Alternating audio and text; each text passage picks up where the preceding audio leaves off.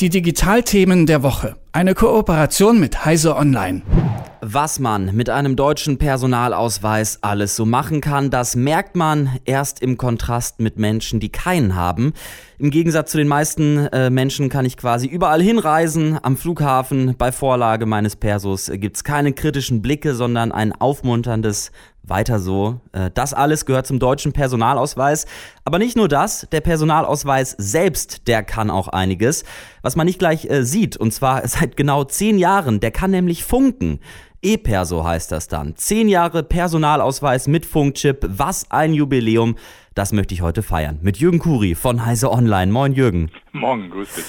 Jürgen, zehn Jahre E-Perso, also, also Perso mit, mit Funkchip es drängt sich die Frage auf, war das auch das Gründungsdatum der Reichsbürger?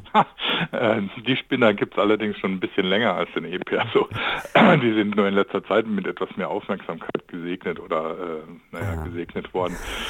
Okay, der Chip, der ist also nicht für die Reichsbürger ähm, speziell eingebaut worden. Was ist das für ein Chip? Was macht der?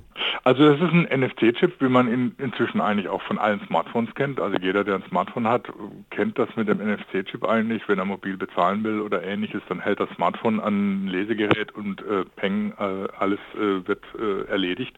Äh, so ein Chip ist auch in einem E-Perso drin. Das heißt, ich kann mit dem Chip dann über ein Lesegerät äh, mit Anwendungen kommunizieren, mit dem Rechner kommunizieren, mit entsprechenden Diensten, die das unterstützen, sodass ich mich praktisch über den E E-Perso ausweisen kann, ohne dass ich persönlich vor Ort sein muss. Also die, der, das, die Ausweisung äh, mit einem Personalausweis, das wollte man bezwecken. Richtig, genau. Also ich identifiziere mich damit praktisch in, in Gelegenheiten, wo ich nicht vor Ort sein kann, hm. sozusagen. Mhm. Ne? Ähm, sei es jetzt Online-Dienste, ir irgendwelche, irgendwelche Online-Geschichten, die man erledigen muss, ähm, muss ich eben nicht irgendwo hingehen oder über eine, eine Video-Ident-Verfahren mich ausweisen, sondern kann über den äh, E-Perso sagen, ich bin das und das, der Staat bestätigt das dann auch, äh, der äh, garantiert dafür, dass ich dann auch wirklich derjenige bin, äh, äh, der auf dem Perso verzeichnet ist. Ja, kommen wir mal zum Start. Wir sind nämlich nicht die Einzigen, die dieses Jubiläum feiern. Ähm, das Bundesinnenministerium macht das auch mit Worten wie Erfolgsgeschichte. Lass uns äh, schauen, ob wir damit einstimmen können in den Chor. Wie viele haben denn inzwischen diesen E-Personalausweis, diesen Funkchip?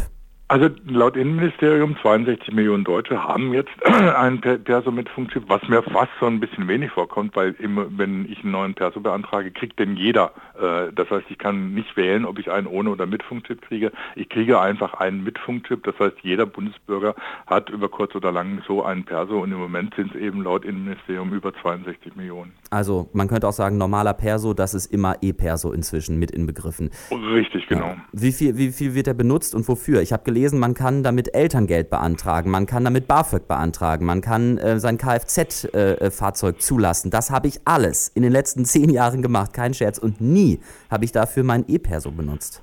Ja, ehrlich gesagt, ich habe ihn auch seit Anfang an, den E-Person, ich habe ihn auch noch nie benutzt, obwohl, obwohl ich das äh, alles habe freischalten lassen. Also äh, laut Untersuchungen ungefähr 6 Prozent der, der Bundesbürger haben den E-Perso schon mal benutzt in diesem Jahr. Das ist genauso viel wie vergangenes Jahr, das heißt, da hat, hat sich nicht viel getan. Das Problem ist, dass am Anfang diese E-ID-Funktion, wie das eigentlich heißt, auf dem E-Perso nicht automatisch freigeschaltet war, sondern man musste sich, wenn man einen Ausweis abgeholt hat, entscheiden, ob man die freigeschaltet verheiratet haben will oder nicht. Dann stand man im Bürgeramt oder im Einwohnermeldeamt und äh, war mit einer Frage konfrontiert, wo man vielleicht gar nicht wusste, was, was die jetzt eigentlich von einem wollen. Ähm, auch musste man die, die PIN, die man braucht oder so, im Einwohnermeldeamt eingeben, um, um das freizuschalten. Und wenn man es falsch eingegeben hat, musste man immer wieder ins Einwohnermeldeamt, um das, um das äh, zurücksetzen zu lassen. Das ist alles inzwischen einfacher geworden. Von daher, unter Umständen verbessert sich das jetzt natürlich. Ähm, es ist auch so, dass seit einiger Zeit die EID-Funktion immer freigeschaltet ist. Man kriegt äh, einen Brief, wie man es von den Mobilfunkherstellern kennt, wo eine PIN und eine PUC drauf ist.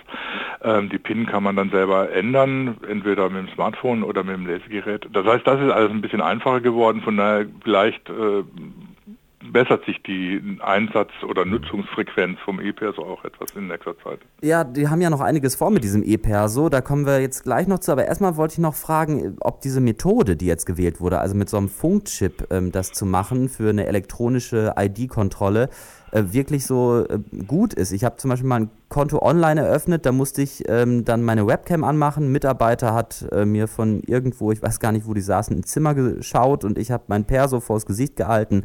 Das wirkte jetzt nicht absolut fälschungssicher, aber immerhin irgendwie einfach und effizient. Wie siehst du das? Also es ist mit dem E-Perso eigentlich noch, noch besser als mit so einem Videoident-Verfahren. Also der Staat garantiert im Prinzip, dass die E-Perso-Daten richtig sind und äh, auch richtig bleiben.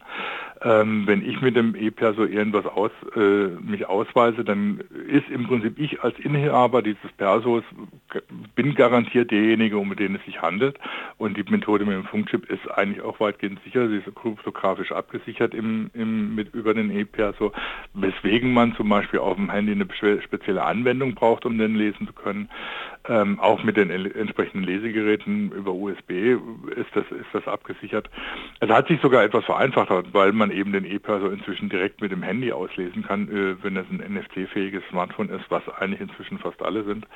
Ähm, und man braucht kein spezielles Lesegerät mehr. Und das ist äh, etwas, es ist etwas kompliziert, das tatsächlich zu machen, aber das ist, hängt damit zusammen, dass es natürlich eben so abgesichert, die Kommunikation abgesichert laufen soll, ähm, damit auch wirklich garantiert ist, dass da kein Schindluder getrieben wird. Hm. Zehn Jahre E-Perso mit Funkchip und es geht weiter. Wenn man äh, der Pressemitteilung von gestern äh, glaubt oder die liest, dann hört sich das an, als ständen wir kurz vorm digitalen Einwohnermeldeamt. Wie sieht denn diese Zukunft vom E-Perso aus? Wird es inzwischen oder bald Realität, dass wir damit alles machen können? Ja, das ist immer das große Ziel, was mit diversen Initiativen, Gesetzesänderungen und sonst was äh, vorangetrieben werden soll. Aber zum Beispiel, wenn man an Ummeldung denkt, eigentlich sollte das schon längst eben elektronisch passieren können über, eine, über die EID. Da ist dann die föderale Struktur der Bundesrepublik manchmal ein bisschen schwierig. Das ist Aufgabe der Kommunen. Die müssen ihre Einwohnermeldeämter umstellen, äh, digitalisieren und das hängen die ein bisschen hinterher.